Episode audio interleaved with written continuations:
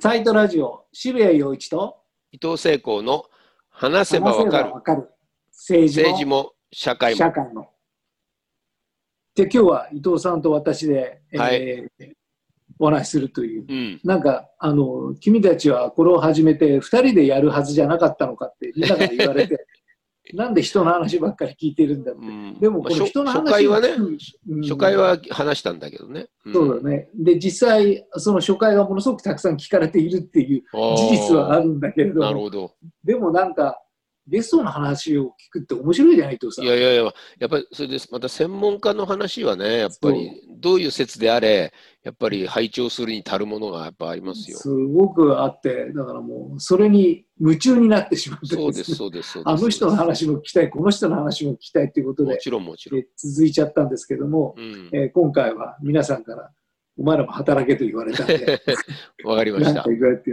まあ、あのーこのポッドキャストを始めて、うん。まあ、本当にそのたまたまなんだけれども、このコロナという問題が出てきて、そうね、でこんなはずじゃなかったですからね、僕らのうん目論見では。そうですね、えーうん。こんな一つのテーマでこれだけ多くの方にいろんなものを語っていただくっていうことはなかったんだけども、うん。やっぱりすごく大きな問題であると同時に、うん。やっぱりしっかりこれはちゃんとみんなに伝えなければいけないことがたくさんあるなっていう思いが、なるほど。やっぱいろんな人のお話を聞いているうちにうん。僕の中で生まれてきて、うん。でたくさんのゲストをお迎えしてたくさんんのお話を聞くことになったんですけれども、うん。今報道されているその、コロナに対するそのメディアの立ち位置というのは、うん。ずっと僕の中で違和感があって、うん。で毎回毎回感染者数、感染者数という形で何人出た、うん。何人出たっていう報道ばかりでで、そこに本当に問題があるんだろうかと、ううん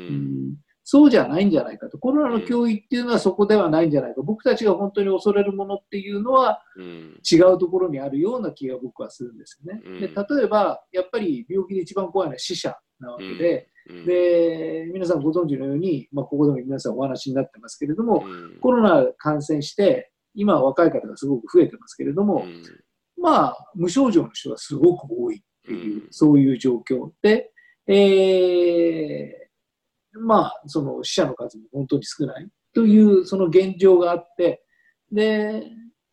まあ、海外の人と話すると、日本ってもう収まったんだよねって、うん。いやいや、もう日本はもうコロナのトップニュースがいまだに続いてる、えー、そうなんだっていうふうに驚かれたりするんだけども、でもやっぱり本当に深刻なのは重病になる、死者になるっていうのが、そこが、そこが一番重要で、うんその無症状の感染者が何人出たかっていうことに問題の本質はないと僕は思うん。ですね。うん。であるならば、その死者の数の推移っていうのを考えると、うん。非常にまあ少ない。うん。で、もともとこのコロナに対する日本人の、まあ、死亡率というのは、理由がわからん、みんなね、あのいろんなゲストの方に話聞くと、え理由がわからないっておっしゃるんだけども、うん。だから事実として圧倒的に少ない。そして、それも収束に向かっている。うん。で、我々が恐れなければならないのはその死者である。で、それによってすごくシリアスな、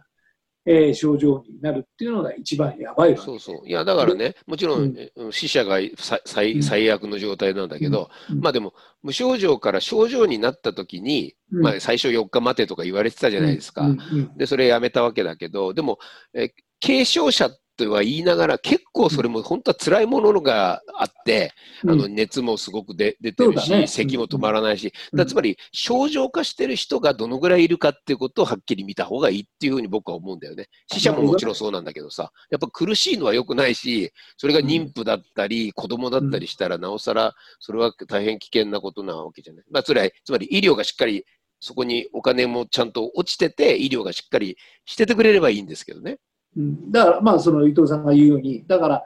何が起きたときに、うん。ちゃんとその人たちを治療するシステムがあっうて、ん、それこそ死ななくていい人が死んでしまうっていうのは、すごく良くないこと。もちろん、集中治療室がバンとね。それはだからえーきっちり医療体制を作って、重症化した人を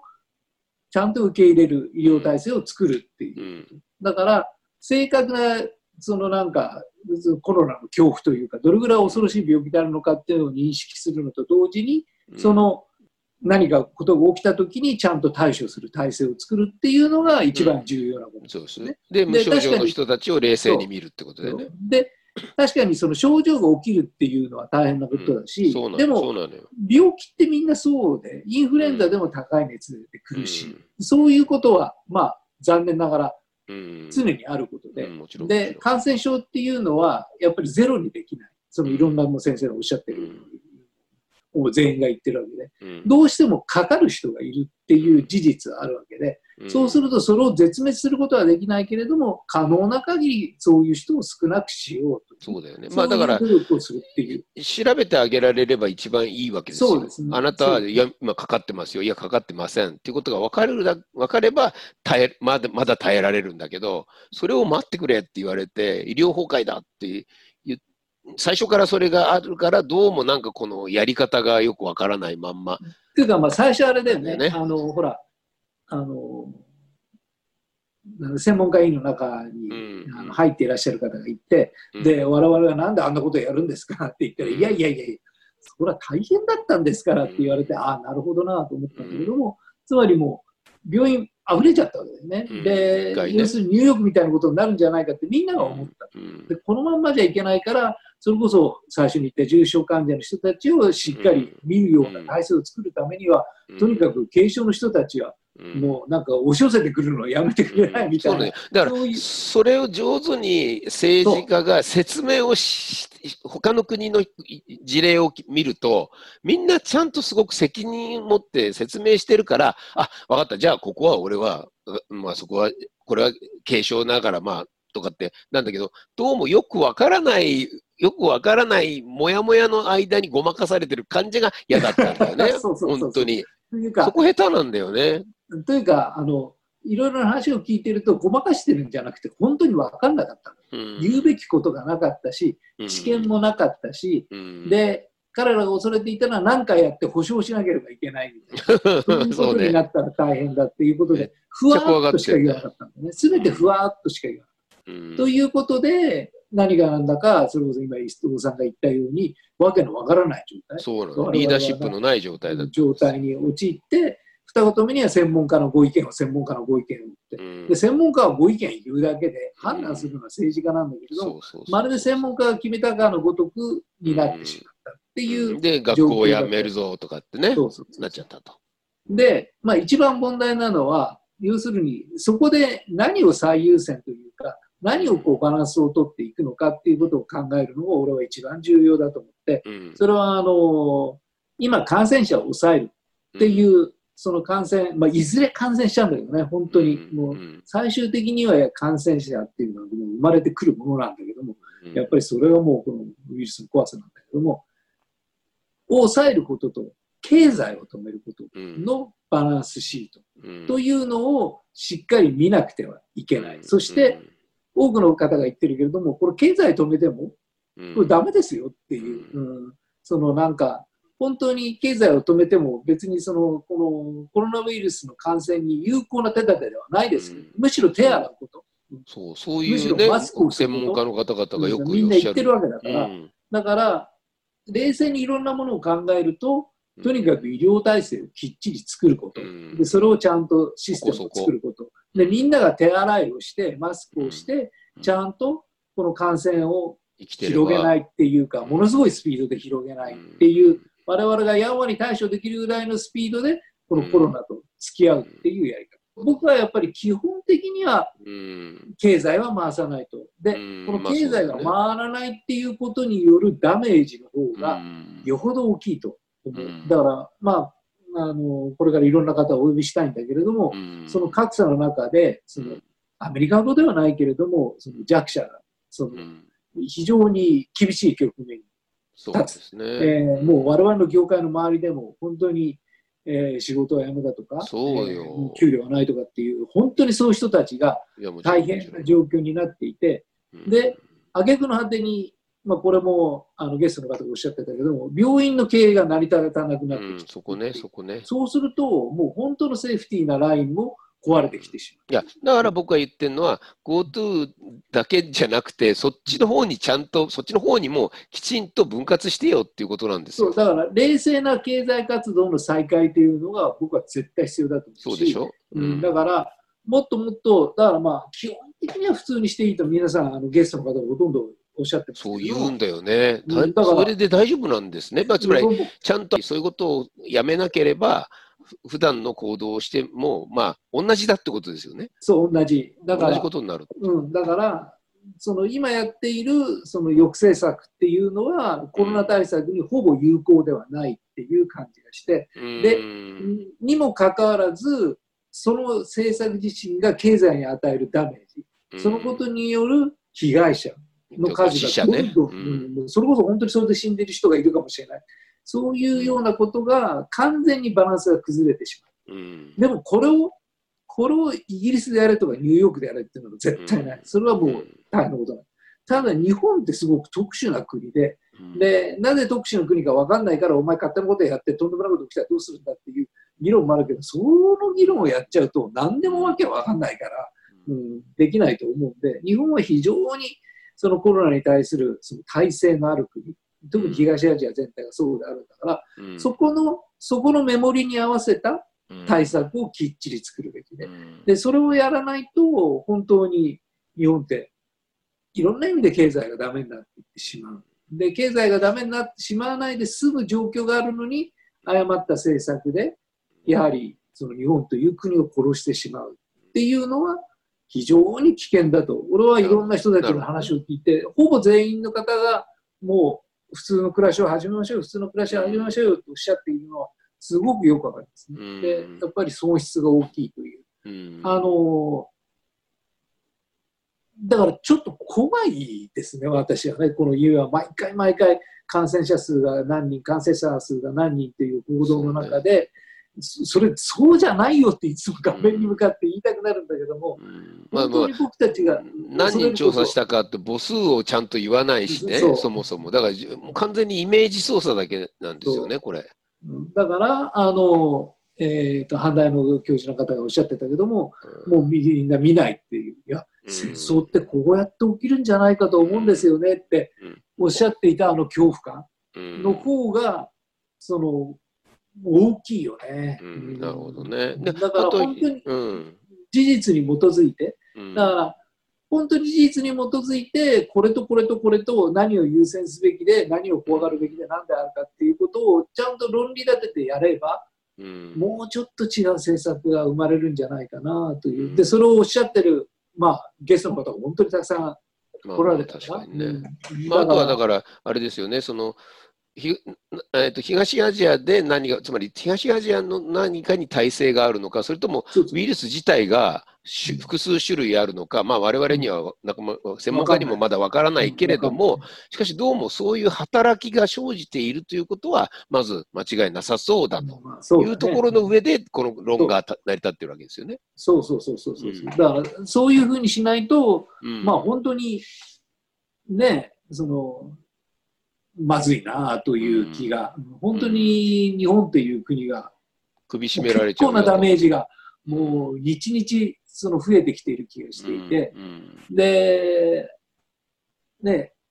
精神科の斉藤さんがおっしゃってて、その時にお話をしたんで、やっぱりうん真面目な人ほど悲観論に惹かれるっていう、んこんなことではダメだ、こんなことではダメだ、もっともっと恐れろ、もっともっと恐れろっていう物語に、その真面目な人、あるいはリベラルな人ほど惹かれるっていう、うん。そういう構造があって、そこでいやいやいやいや、普通にしましょうよって、何を言ってんだお前はみたいな、そういう感じの圧、いや、うん。そうじゃなくて冷静に考えませんかっていう議論をやっぱりやれる場所がないというか、うんうんそれが怖いなという気がするね。うんまあ、あとは、今更また空気感染なんじゃないかとか、もういろんなほら、情報がまだまだまだまだいくらでも出てくるから、うんそれでやっぱりどうしても揺らいじゃうところがね。ねうんありますよね。うんだから、わからないものなんですね、やっぱりウイルスそうそうっていうのは。思いますね。うんだから、死者の数と重症者の数とうん医療機関がどうであるのか。そうなの、医療うんだから医療機関にきちんと、まあ、よ予算も人員人員もきちんと当てて、で、それで安心できる社会を作った上で経済をまあやるのが当然の流れですよね、これ。そこがどうも変だから、まあ、看護師の方々がね、辞める、やたくさんや辞めたいっていう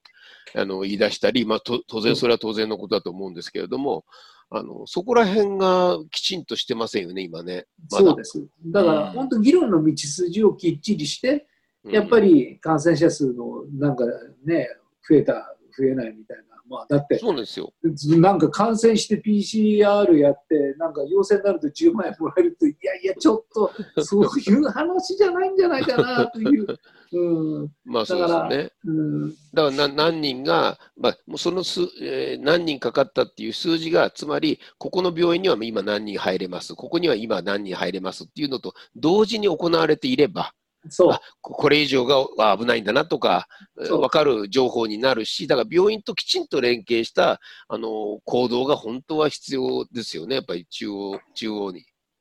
だから、なんか、一種の、なんていうのかな、メディアのトラップ。要するにうん、分かりやすいじゃない。何まあ、ひ人数はね。何にして、ああ、今日は150人だった、今日は200人だったうん。会話にもなりやすいじゃん。なんか東京、今日は240人だったよ。いや、そうじゃなくてね、その医療機関で今の状態が、うんそのなんか、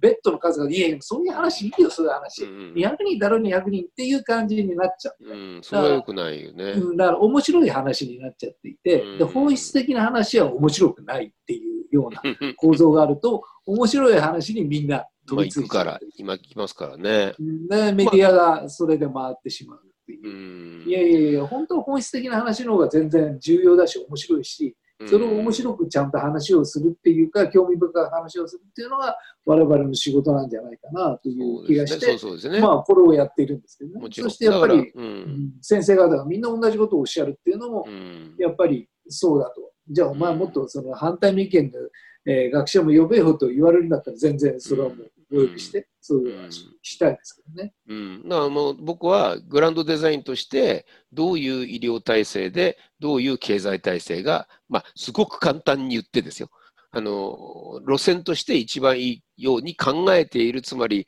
全体設計を見るような立場の人っていないもんなのかなって。だから、政治家がすごくやっぱり恐れてますよね。でう、んず残念ながら、まあ、こういう議論だと、だってさ、他の国は、他の国はって言えるんだけれども、うんどうもやっぱり東アジアの国々も、そこまでやっぱり感染者数や死者が少なかったとしても、うん完全な経済活動の再開とかなんとかって簡単には踏み切れてないので、ちろんもちろん。やっぱりその難しいんだと思うんだよね。うんうん。もちろんもちろん。だからそれは政治家の判断としてきっちり進めていくっていうのは難しいと思うけども、やっぱりやっていかないといけないことだと思うし、つまり何が怖くて何が怖くないのかっていうことの仕分けっていうものをしてほしいんですよね。そう。だから、うん。怖がるべきものを怖がってなくて、そんなに怖がる必要のないものをものすごく怖がっているっていう。やっぱりこれはまずい。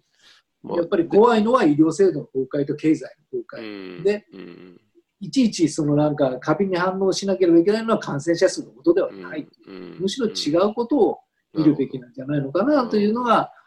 まあ、このたくさんのゲストの方をお呼びしてお話を横串に通してみるとそれが見えるってことですね。すごいそれ一本の線として明確にうん出てなるほど。来ていて、うん、だから。うん、みんな、みんな、それぞれ頑張って発言なさってますけどね。うん、まあそれはそうですよね。でもなかなかメディアはそれをうん応、じないそっちの方向にはいかないですよね。ね。まあもちろん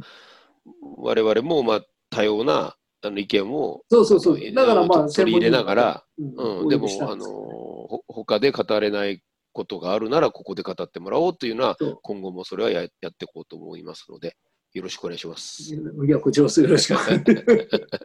頑張りましょ頑張ろう。う。はい。